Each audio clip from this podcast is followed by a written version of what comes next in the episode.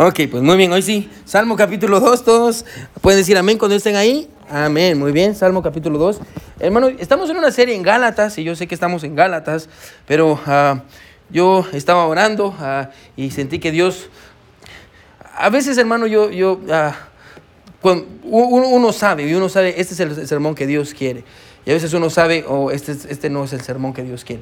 Entonces ya tenía mi sermón listo y, yo sentí esto no es lo que Dios quiere, ah, y así que lo cambié. Y aparte de eso, ah, pues no quiero forzar mucho mi voz, ah, y, y, porque todavía estoy recuperándome.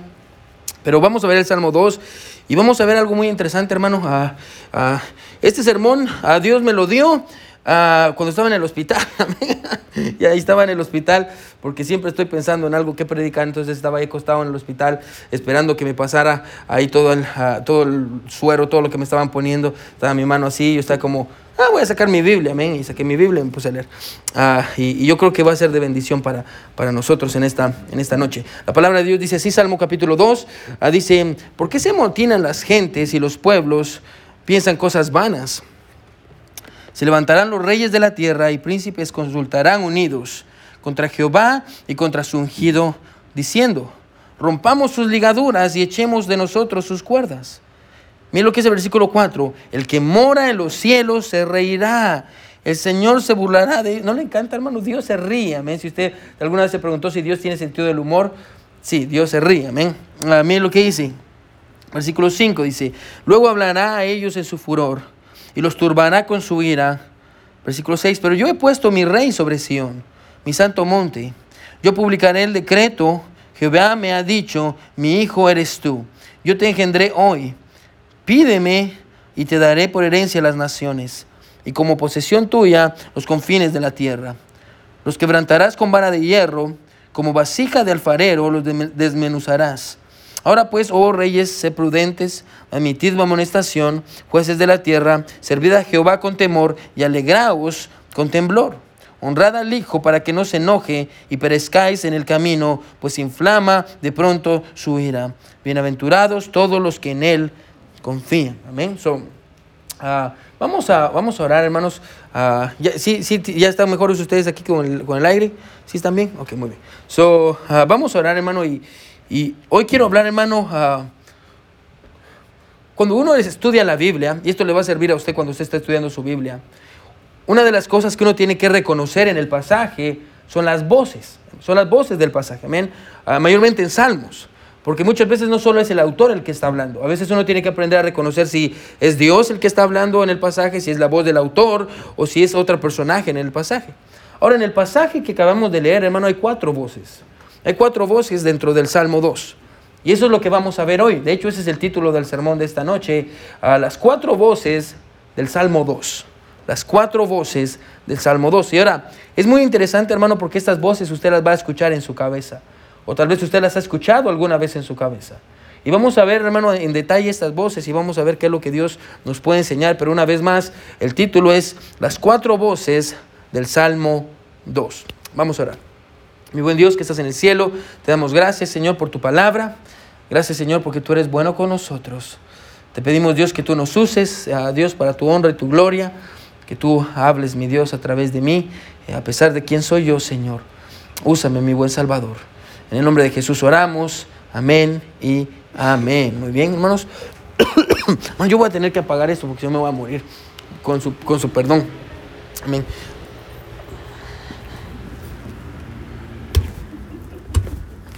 Apagué todo de una vez, hermano.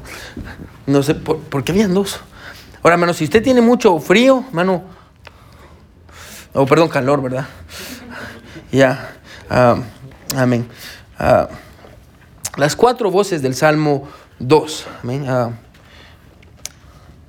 se cuenta la historia, esta es una historia real, de dos, de dos jóvenes gemelos.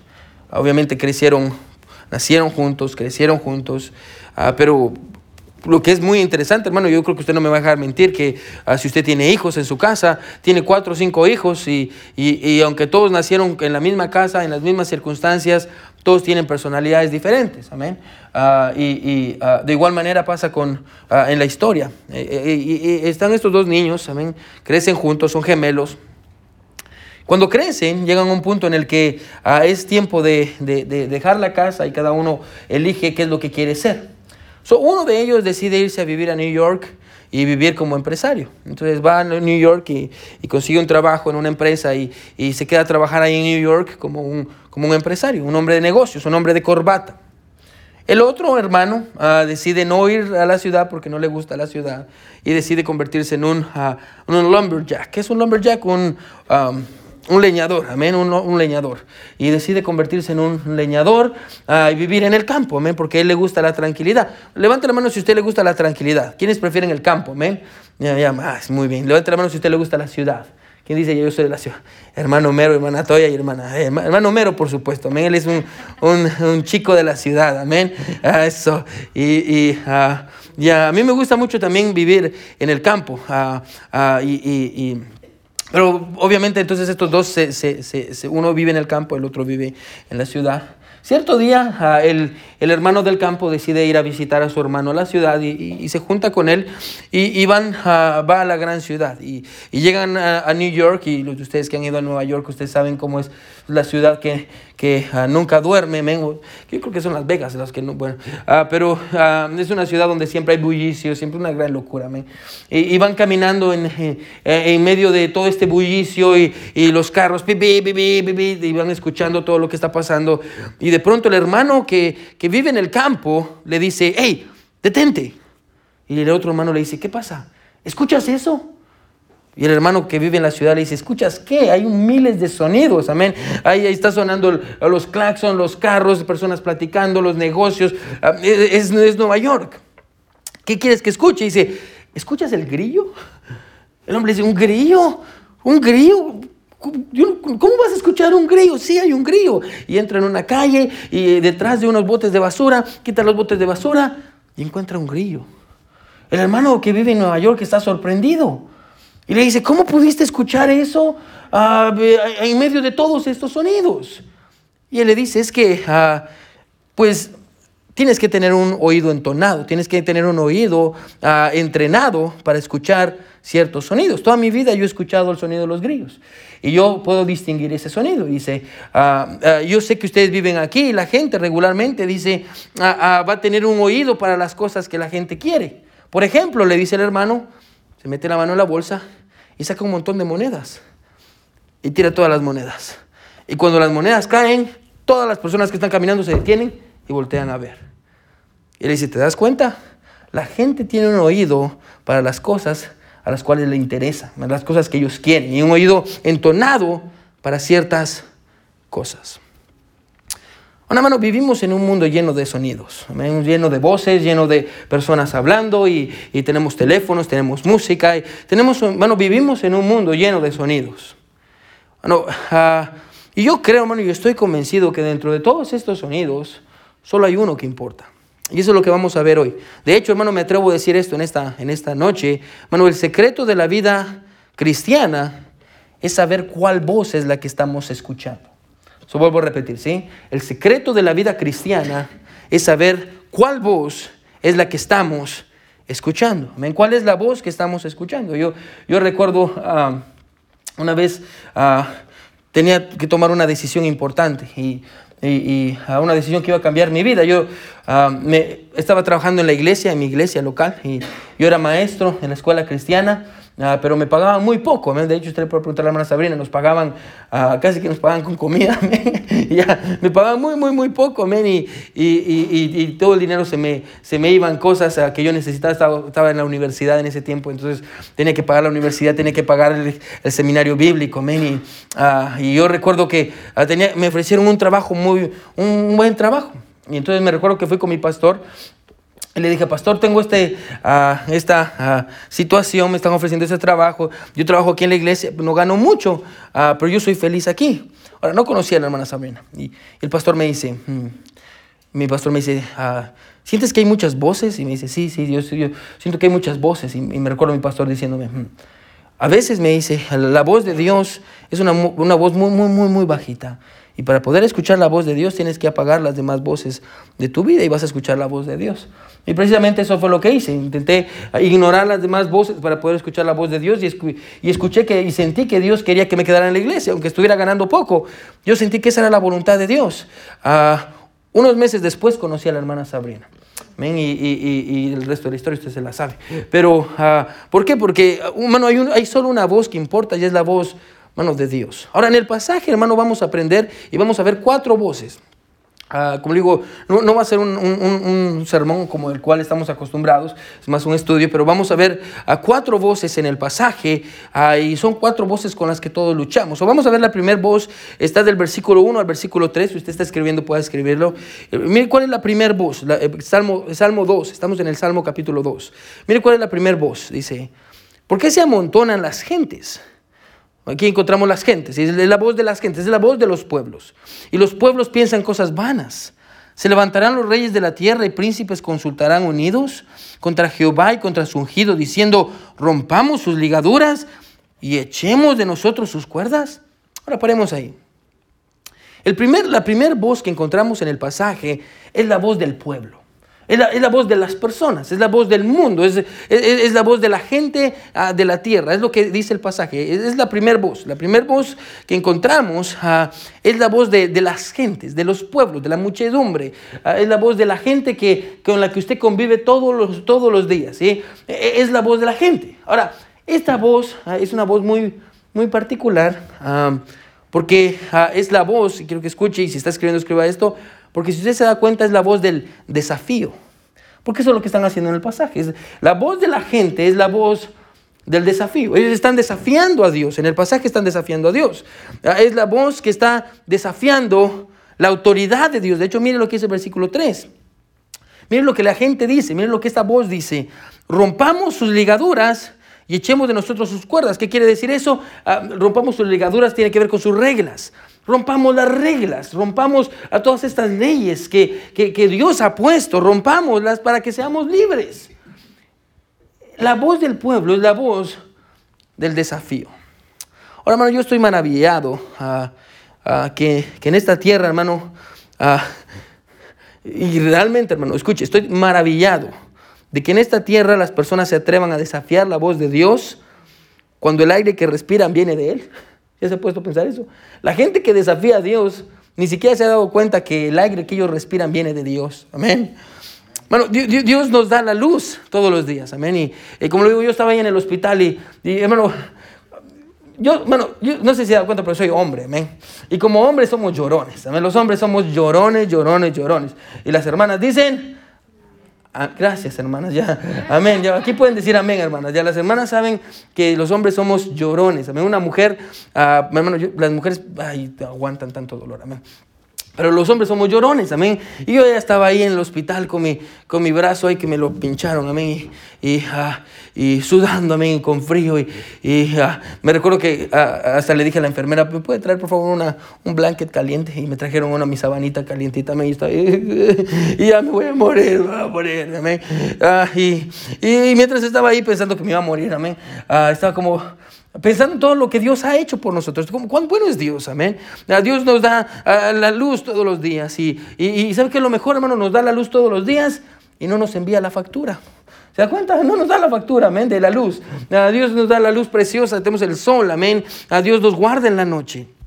Ah, Dios asegura que, ah, hermano, nuestro corazón lata. pues me diagnosticaron con arritmia en el corazón. A mí y es que mi corazón está muy rápido y no se puede detener. Entonces, ah, pensé en mi corazón mientras estaba ahí. Dios nos permite que nuestro corazón lata, amén. Y, y, Dios nos ayuda desde el momento en que nace un bebé, hermano, desde el momento en que está dentro del vientre, amén, su corazón ya está latiendo y deja de latir hasta el momento en el que muere. Y no se detiene, y no se cansa el corazón, amén. Y Dios es el que ayuda al corazón a latir. Hermano, tenemos problemas médicos, hermano, Él nos ayuda, Él, él nos sana, hermano, él, él, le dio la sabiduría a los doctores y a los científicos, hermano, para encontrar medicina. Hermano, fue Dios, escuche, el que puso propiedades medicinales en las plantas para curarnos. Hermano, Dios es muy bueno. Dios es muy bueno. Hermano, piense en su propia vida. ¿Qué es lo que Dios ha hecho por usted? Dios lo trajo a Estados Unidos. Amén. A Dios lo, tiene con bien aquí. Amén. tiene un techo. tiene un trabajo, tiene comida, amén. Ah, no tiene que preocuparse si va a comer mañana. Amén. Ah, no tiene que preocuparse qué, qué, par de zapatos va a usar. De hecho, usted va a su cuarto, hermano, y, y hasta tiene para elegir qué par de zapatos quiere usar. Amén. Ah, usted puede, tiene un carro. Hermano, en nuestros países, hermano, es muy difícil comprar un carro. Bueno, y usted aquí se da el lujo de tener dos carros. Amén. Y tiene un trabajo. Bueno, Dios, Dios es muy, muy bueno. Y la pregunta es, ¿por qué alguien desafiaría a Dios? Pues si Dios es tan bueno, escuche, ¿por qué alguien desafiaría a Dios? ¿Por qué alguien estaría en contra de Él? Déjeme decirle una vez más por qué. ¿Por qué, ¿Por qué alguien desafiaría a Dios? Mira una vez más el versículo 3. Dice, rompamos sus ligaduras y echemos de nosotros sus cuerdas. ¿Sabe por qué alguien desafía a Dios? A pesar de que Dios sea tan bueno y tan bondadoso. ¿Sabe por qué la gente desafía a Dios? Porque la gente quiere ser libre. La gente quiere ser libre. En, la mente de las personas, la gente allá afuera quiere ser libre. La gente piensa que para ser libres necesitan deshacerse de Dios. Toda la gente que es atea, toda la gente que está en contra de Dios, es gente que eh, piensa esto, ok, Dios es esta figura de, de, autoridad y yo ya no quiero tener esa figura en mi vida, yo quiero ser lo que yo quiero ser, Soy, me voy a rebelar en contra de Dios. Y en lugar de encontrar su libertad, la gente solo encuentra esclavitud. Cuando la gente se revela, bueno, y eso aplica para usted también. Cuando usted se revela en contra de Dios, bueno, lejos de encontrar la libertad que usted está buscando, usted encuentra esclavitud. Eso siempre es así. Una vez leí esta frase en un mural allá en New York. Decía, la autoridad destruye la creatividad. Ya, las personas ya, si, si, pone mucha autoridad, la gente ya no, ya no es tan creativa. Eso es falso. Bueno, ¿cómo, ¿cómo se convierte una persona en un atleta? Bueno, se pone debajo de un entrenador y se somete a las reglas, amén, para ser un buen atleta. Bueno, ¿cómo se convierte una persona en un gran músico? Bueno, se pone debajo de las órdenes de un buen maestro y se somete a las reglas, amén, entrega la tarea y, se somete a las reglas. Hermano, así es como sucede. Bueno, no, no, no hay nada de malo con someterse y seguir las reglas. Cuando las personas del mundo, hermano, ven la voluntad de Dios, la ven como esclavitud. De hecho, hermano, desde Génesis 1, bueno, perdón, Génesis 3, ah, usted encuentra que Satanás, esa fue la mentira que Satanás le dijo a Eva, con que Dios ha dicho, amén, oh, un Dios negativo, oh, con que Dios ha dicho no vas a morir, ah, con que Dios ha dicho, ah, no, no, te ha dicho Dios que vas a ser como Dios, con que Dios, un Dios negativo, amén, con que Dios te ha dicho no. Y si usted lee, lee ese pasaje, hermano, Dios no le dice que no a Adán y Eva, al contrario, Dios le dice que sí, Dios le dice, sí puedes comer de todo esto, pero ¿qué es lo que Satanás está haciendo? Enseñándole a Adán y Eva que en un Dios negativo. Un Dios negativo. Ay, Dios solo lleno de reglas. Ay, el pastor solo lleno de reglas vive. La iglesia solo llena de reglas. Y que hay que ser así. Y que hay que escuchar esta música. Y hay que, vestirse así. Y es que hay que hablar así. Ya estoy aburrido. Tantas reglas, pastor. Solo reglas y reglas y reglas y reglas. Yo quiero ser libre. Yo quiero ser libre. Bueno, no hay nada de malo con la autoridad y, conseguir reglas. Bueno, como le digo, cuando las personas del mundo ven la voluntad de Dios, la ven como esclavitud. Escuche, pero la Biblia nos enseña que la única manera de ser libres es a través de la obediencia. Ah, obviamente en Cristo, pero es, hermano, es a través de la obediencia. Lee Robertson dice esto, quiero que me siga. Él dice esto, ah, déjame ser cautivo en ti, Señor, para que entonces pueda encontrar mi libertad. Amén. No le encantan las cartas de Pablo, que dice Pablo, prisionero de Jesucristo. Amén. Ah, ya estoy en la prisión, pero al mismo tiempo estoy libre. Amén. Eh, eh, eh, en, los primeros versículos, hermano, la primera voz que encontramos, escuche, es la voz del desafío. Y es una voz, hermano, con la cual todos, todos tenemos que luchar, porque es una voz que está dentro de nosotros. Es una voz que desafía la autoridad de Dios. Es una voz que dice, el pastor dice esto, ¿Y qué tal de esto? ¿Dios quiere que yo haga esto? ¿Qué tal si yo quiero hacer lo otro? ¿Dios quiere que yo vaya a la iglesia los domingos? Hmm, ¿Qué si yo tengo personas que me vinieron a visitar, por, decirle algo? Amén. O, ¿O qué si yo estoy haciendo esto que es más importante? Yo voy a hacer lo que yo quiero. La voz del desafío. Es la voz de las personas del mundo que siempre quieren desafiar la autoridad de Dios. So, primero encontramos esa voz, la voz ah, del desafío. Y tal vez déjeme decirme esto bien rápido en cuanto a la libertad. Y solo para que si quiere escribirlo, escríbalo. Bueno, la libertad sin autoridad es anarquía. Se vuelvo a repetir, ¿sí? La libertad sin autoridad es anarquía. ¿Qué es anarquía? Anarquía es cuando todos hacen lo que quieren. Amén. Que cada uno hace lo que quiere. La libertad sin autoridad es anarquía. Eh, igual en la casa con los jóvenes, sus hijos, hermanos. ¿sí? tener libertad, darle libertad a, sus hijos sin autoridad, eso se convierte en anarquía. Ellos hacen lo que ellos, ellos quieren. Eso es lo que pasa aquí en el pasaje. La primera voz que encontramos es la voz del pueblo, que es una voz de desafío, amén, de desafiar la autoridad de Dios, con que Dios ha dicho quién es Dios, quién es el pastor, para decirle qué es lo que usted tiene que hacer. Usted puede hacer lo que usted quiere. Y espero, hermano, que usted esté reconociendo esa voz en su mente. Amén, que, usted pueda reconocerla. Ah, no solo hoy, sino cuando predico el domingo, o, cuando alguien viene, un hermano, y le dice, hermana, le voy a dar un consejo. Deje esto, hermana. Deje esto otro, hermano. Ay, ¿quién es usted para andar diciéndome? la voz del desafío. ¿Se da cuenta? La voz del desafío. Pero hay una segunda voz. ¿Sí está conmigo? Amén. Mira la segunda voz. Uh, mira lo que dice el versículo 4 al versículo 6. Aquí encontramos la voz de Dios. El que mora en los cielos se reirá. El Señor se burlará de ellos.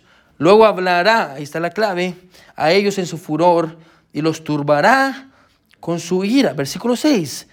Pero yo he puesto mi rey sobre Sión, mi santo monte. Aquí está la voz de Dios. So, primero encontramos la voz ah, de, de, los pueblos, que es una voz de desafío. Y aquí encontramos la voz de Dios.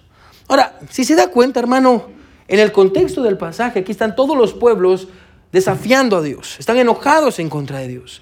Y cuando usted mira esto, hermano, se da cuenta de que Dios, escuche, Dios no está asustado. O Dios, Dios no está preocupado.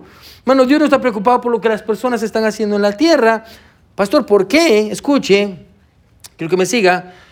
Porque sabe, ponga atención, que no importa quiénes sean los gobernantes de la tierra, según el pasaje, Él sigue siendo el rey. ¿Se da cuenta?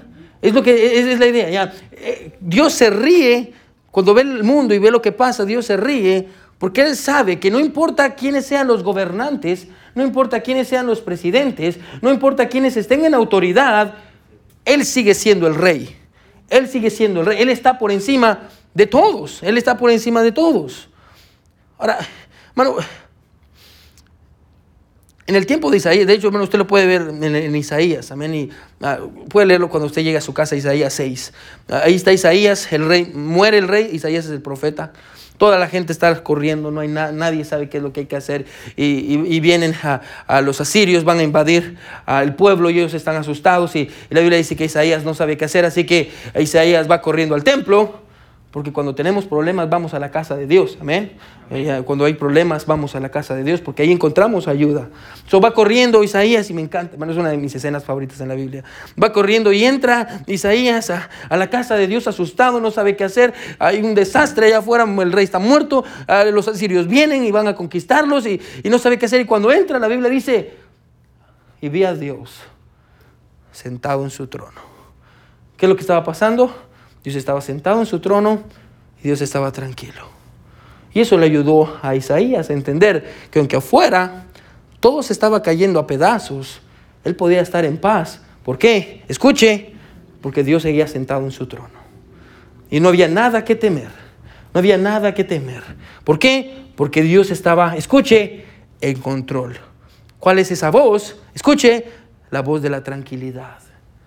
La voz de la tranquilidad la voz de la paz, la voz de Dios, la voz que dice, hey, no se preocupe, yo sé qué estoy haciendo, hey, no se preocupe, yo sé dónde lo estoy guiando, hey, no se preocupe, tal vez para usted no tiene sentido lo que estoy haciendo, pero un día usted va a entender, no necesita entender a propósito, solo necesita confiar. La voz de la tranquilidad, la voz de la tranquilidad, no hay nada que temer Dios está sentado en su trono. Cuando todo el mundo está pensando en desafiar a Dios, Dios le dice, hey, no se preocupe, yo estoy en mi trono. Es más, escuche, yo he puesto a mi hijo por rey. Jesús es el rey. Pero Jesús es, hermano, cuando la gente desafía a Dios, la respuesta de Dios a la gente es, yo he puesto un rey, él sabe lo que está haciendo, escuche, y no necesita, y creo que me siga hermano, él sabe lo que está haciendo y no necesita explicarnos lo que está pasando en nuestras vidas. Bueno, y como le dije al principio, hermano, Dios no nos ha llamado, y si quiere escríbalo, Dios no nos ha llamado a entender Dios nos ha llamado a confiar. La voz de la tranquilidad es la voz que nos llama, escuche, no a entender lo que está pasando, pero nos llama a confiar en que Dios sigue sentado en su trono y que Dios no está asustado con la situación en la que estamos y que Dios no está asustado por lo que estamos pasando. Dios está en control y Él sabe y Él conoce. Es más, Él se ríe de la situación. La voz de la tranquilidad, la voz de Dios. La voz de Dios es la voz que nos da confianza, la voz, la voz de, la, de la tranquilidad. Primero dijimos que este, encontramos la voz de los pueblos, amén. Aquí es una voz de desafío contra la autoridad. Encontramos la voz de Dios, que es una voz de tranquilidad, que nos dice, hey, yo estoy en control, yo sé lo que estoy haciendo. Y hay una tercera voz, mira lo que dice el versículo 7. ¿Sí está conmigo, amén? Mira lo que dice el versículo 7 yo publicaré el decreto. Jehová me ha dicho, aquí encontramos la tercera voz, mi hijo eres tú. ¿Quién está hablando aquí? Es la voz del hijo. Yo te engendré hoy, pídeme y te daré por herencia las naciones y como posesión tuya los confines, que dice, de la tierra, los quebrantarás con, barra de hierro, con vara de hierro, como vasija del ferrero, los desmenuzarás. La voz del Hijo. ¿No le encanta el pasaje, hermano? Encontramos la voz de los pueblos encontramos la voz de Dios y también encontramos la voz del Hijo, la, voz de Jesús. Pastor, pero Jesús no nació en, en, ah, ah, en, Mateo capítulo 2 o ah, eh, no nació en, Belén. Sí, Jesús se hizo, bueno, Jesús se hizo hombre ahí, pero Jesús es Dios. Él, ha existido antes de la creación, él, él siempre ha sido, Él es Dios. Y, el pasaje, hermano, la voz de, Dios el Hijo, la voz del Hijo. y encontramos, escuche, que, Dios no gobierna el mundo por consenso, por estadísticas o por comités. Amén. Dios es soberano. ¿Y qué quiere decir eso? Quiere decir, hermano, que no hay nadie por encima de Dios. Y, y aquí encontramos que Dios ha puesto a su Hijo. Amén, a, su Hijo, a Jesús, amén, y le ha dado el poder. Y la Biblia dice, y es algo muy interesante. Miren nada más qué dice el versículo ah, Versículo, ya, versículo 7, porque le voy a explicar esto para que no se malinterprete. Yo publicaré el decreto, Jehová me ha dicho, mi hijo eres tú, yo te engendré hoy. ¿Ah? Engendré. su pastor, este pasaje habla de que, de que Dios creó a Jesús. Porque pareciera eso. No, hermano, no, no, Jesús no fue creado. Jesús es Dios. Y eh, el Padre, el Hijo y el Espíritu Santo son Dios, amén. Siempre han existido. No hubo un momento en el cual Jesús fue y dejó de... No, no, Él siempre ha sido. Entonces, ¿por qué dice engendró? Ahora, hay un comentario, hermano, que nos va a ayudar a entender el pasaje. ¿Qué comentario? Está en la Biblia, amén. Hechos 13. Aparte de su lugar aquí, vaya conmigo Hechos 13, porque alguien habló acerca de este mismo pasaje. Y nos va a ayudar a entender qué es esto de engendrar, a qué se refería con engendrar. Hechos capítulo 13 ahí en sus Biblias. Hechos 13, ¿puede decir amén cuando esté ahí? Amén, muy bien. Hechos 13. Ay, Aquí está. Hechos 13. Vamos a leer el versículo 28. Mira lo que dice. Y sin hallar en él causa digna de muerte, pidieron a Pilato que se le matase. Amén. Aquí están los, los apóstoles, aquí está Pablo ah, predicando ah, en Antioquía. Mira lo que dice, versículo 28. Y sin hallar en él causa digna de muerte, pidieron a Pilato que se le matase. Está hablándole acerca de Jesús. Y, habiendo cumplido todas las cosas que de él estaban escritas, perdón, quitándolo del madero, lo pusieron en el sepulcro. Mas Dios, mas Dios, subraya esto, le levantó de los muertos y él se apareció durante muchos días a los que habían ah, subido juntamente con él a Galilea, a Jerusalén, los cuales ahora son sus testigos ante todo el pueblo. Y nosotros también os anunciamos el Evangelio de aquella promesa hecha a nuestros padres, la cual Dios ha cumplido a los hijos de ellos, a nosotros, resucitando a Jesús. Como está escrito también en el Salmo segundo, lo que acabamos de leer, mi hijo eres tú, yo te he engendrado hoy. ¿Qué es esta de ser engendrado hoy? Habla de la resurrección. Es la resurrección de, Jesús, la resurrección de Jesús. La resurrección de Jesús, bueno, fue la manera, escucha, en la que Dios le dijo al mundo eh, que lo había desafiado, tú has perdido. Tú has perdido. Amén. Eh, cuando dice yo te he engendrado hoy, habla acerca de la resurrección. Dios resucitó a Jesús de los muertos a través de su poder. Y, fue Dios diciéndole a todo el mundo que estaba en contra de él y el pecado y a Satanás, tú pensaste que lo habías matado, yo lo resucité. Tú pensaste que lo habías humillado, yo lo glorifiqué. Tú pensaste que lo habías aprisionado en la tierra, yo le di un trono en el cielo. Bueno, la resurrección de Jesús es la respuesta de Dios a todos aquellos que lo han desafiado. Jesús ha sido glorificado. Jesús ha sido glorificado y por eso dice el, pasaje, versículo, el versículo siguiente, regrese conmigo al Salmo 2. Ah, por eso dice el pasaje, el versículo 8, ah, Pídeme y te daré por herencia las naciones y como posesión tuya los confines de la tierra. A Jesús es el rey, es el dueño de todo. Y, no le encanta, hermano, que exactamente eso, eso fue lo que Satanás le ofreció a Jesús en, en una de las tentaciones, ¿se recuerda? Te voy a dar todas las naciones, amén. Si te prostrares ante mí y me siguieres, Dios ya se lo había dado, amén. La, la, voz de Jesús, y me encanta hermano, porque en el pasaje es una invitación. Bueno, la voz de Jesús es la que dice, escuche, pídeme, pídeme que yo te voy a dar lo que necesites.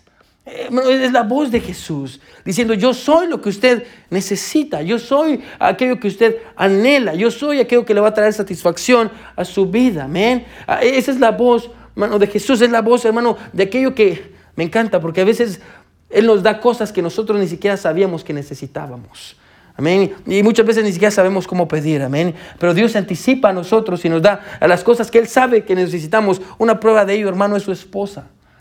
Dios le dio algo que usted sabía que necesitaba. Mi hermana de igual manera, a su esposo, hermana, Dios sabía que usted necesitaba un hombre como su esposo. Dios se lo dio. Dios nos da cosas que nosotros pensamos que no necesitamos. Bueno, porque así es Él, amén. Eh, la, voz del Hijo, la voz, de, la voz de Jesús. Una voz que nos ofrece lo que necesitamos. Y por último, hermano, encontramos la última voz. Primero dijimos la voz de los pueblos, la voz de Dios.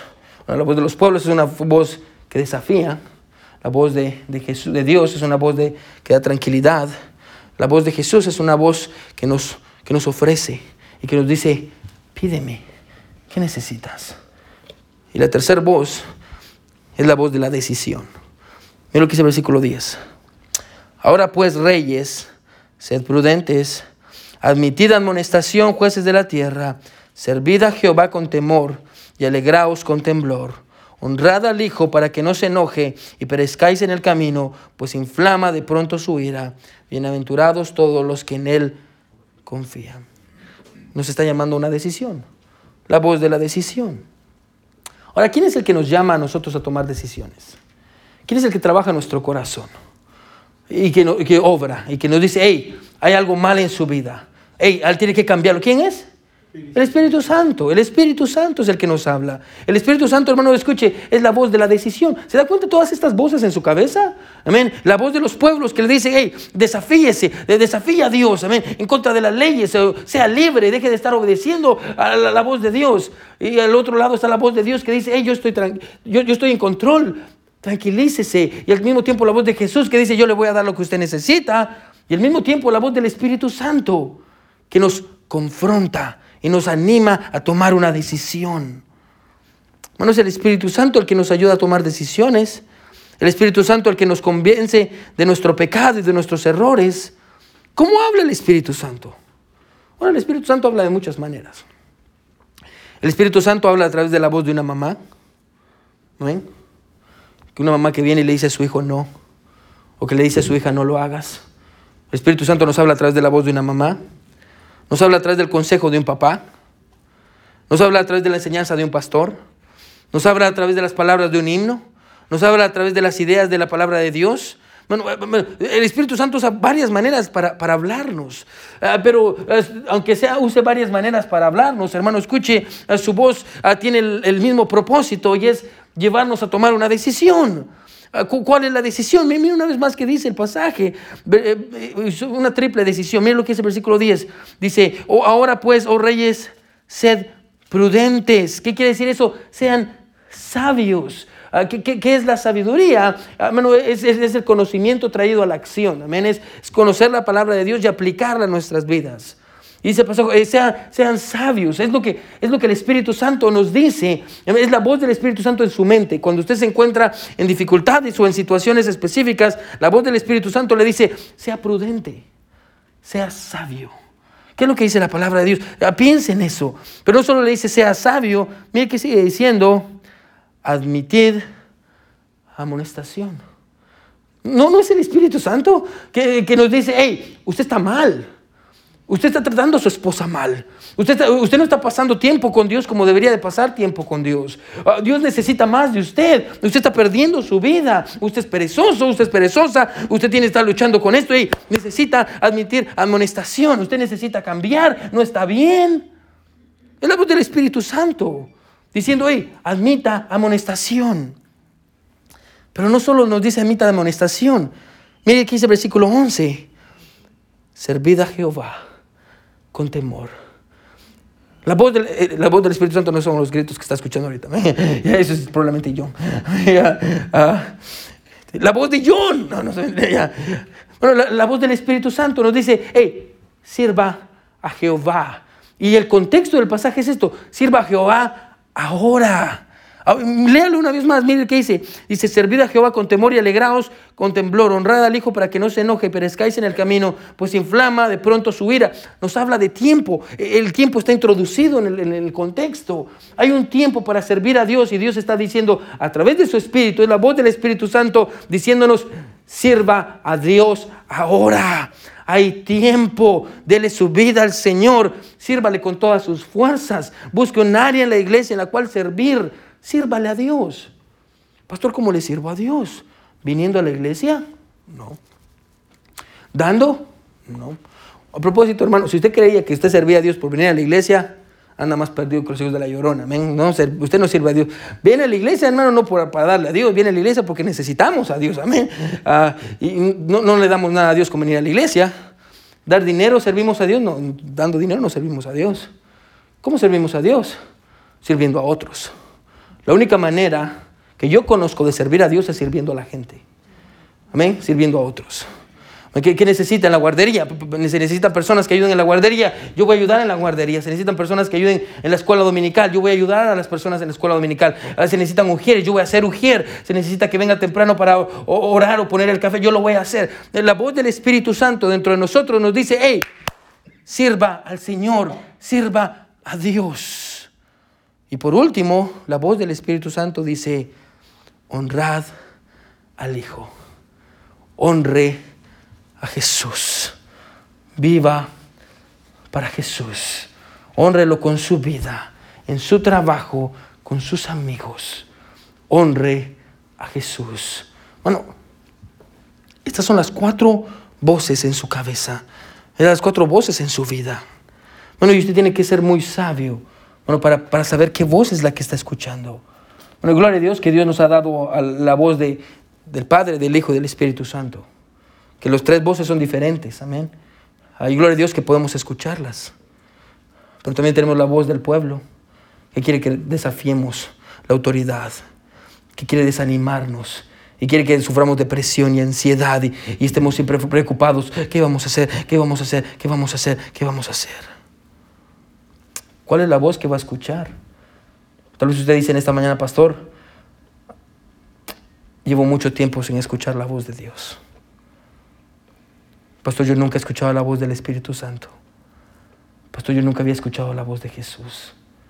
Pastor, la única voz que yo siempre escucho es la voz del pueblo, de la gente, del pecado, del desánimo. ¿Se recuerda la historia de la introducción? Necesita entrenar su oído para saber qué escuchar y a quién escuchar. Y al final del día, hermano, usted va a terminar escuchando aquello que le interesa a usted. La pregunta es qué es lo que le interesa.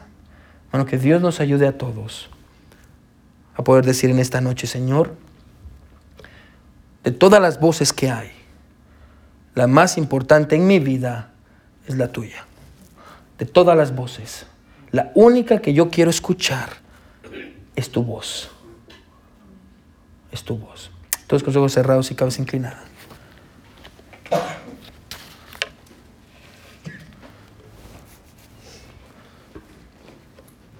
¿Quiénes dirían en esta, en esta noche, pastor? Pastor, Dios me habló. Pastor, hay, hay, hay voces en mi vida, pastor. Pastor, ore, ore por mí para que pueda escuchar la voz de Dios. Si, Dios, le habló, hermano, levante su mano. Levante su mano si Dios le habló, hermano. Gloria a Dios, gloria a Dios, gloria a Dios, gloria a Dios, gloria a Dios, gloria a Dios. El piano va a sonar. Puedo oír tu voz llamando. Puedo oír tu voz llamando. ¿Por qué no le dice a Dios, Señor? La única voz que quiero escuchar es la tuya. Dios, ayúdame a no escuchar las voces del desánimo, del miedo, del dolor, de la angustia, del pueblo, de la gente. Señor, yo quiero escuchar tu voz. Quiero escuchar tu voz.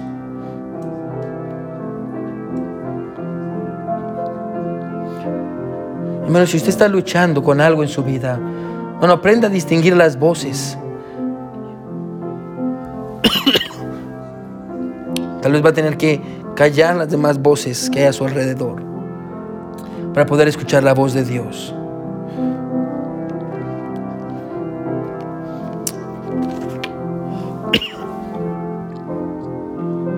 Mi buen Dios que estás en el cielo, queremos escuchar tu voz, Señor. Que la única voz que escuchemos, mi Dios, sea la tuya.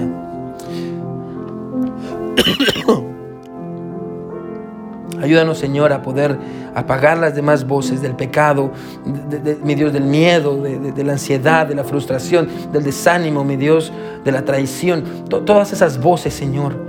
Y que nuestra vida, mi Dios, la única voz que valga es la voz que dice, tranquilo, yo sé lo que estoy haciendo.